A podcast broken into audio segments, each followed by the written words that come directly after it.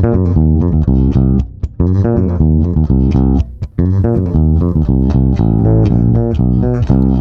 sollte viel öfter einen Mutausbruch haben. Herzlich willkommen zum Mutausbruch Nummer 4 meiner Mut-Challenge in der Vorweihnachtszeit.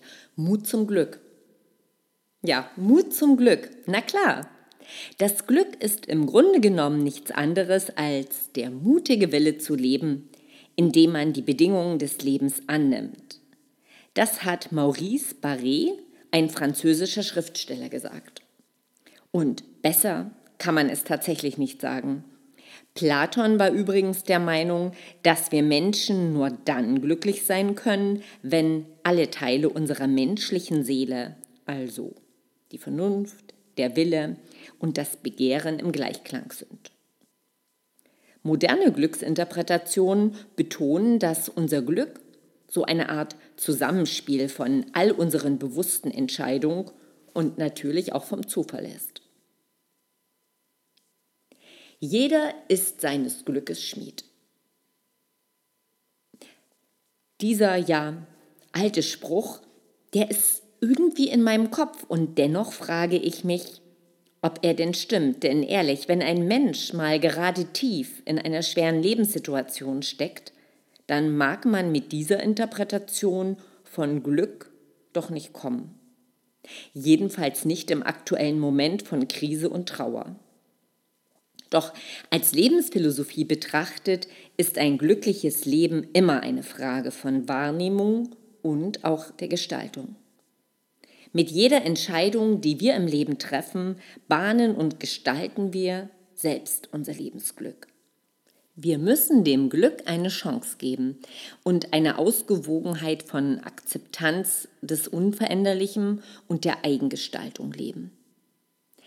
Denkanstöße zur Glücksreflexion findest du zum Beispiel bei Anselm Grün in Das kleine Buch vom wahren Glück oder aber auch im Buch von Martin E. Seligmann, das ich dir sehr ans Herz legen möchte, Der Glücksfaktor. So viel zum Glück. Mut zum Glück ist also eine Entscheidung. Mut zum Glück ist eine bewusste Entscheidung. Es ist deine Entscheidung, denn du bestimmst, worauf du deine Wahrnehmung richtest. Gedanken sind nämlich ein machtvolles Instrument. Sie bestimmen letztendlich, wie du dich fühlst. Deshalb macht es Sinn, seine Gedanken zum einen ganz bewusst wahrzunehmen und zum anderen sie zu kontrollieren. Wie das genau geht, das kannst du im Buch von Christopher Germer nachlesen, Der achtsame Weg zum Selbstmitgefühl.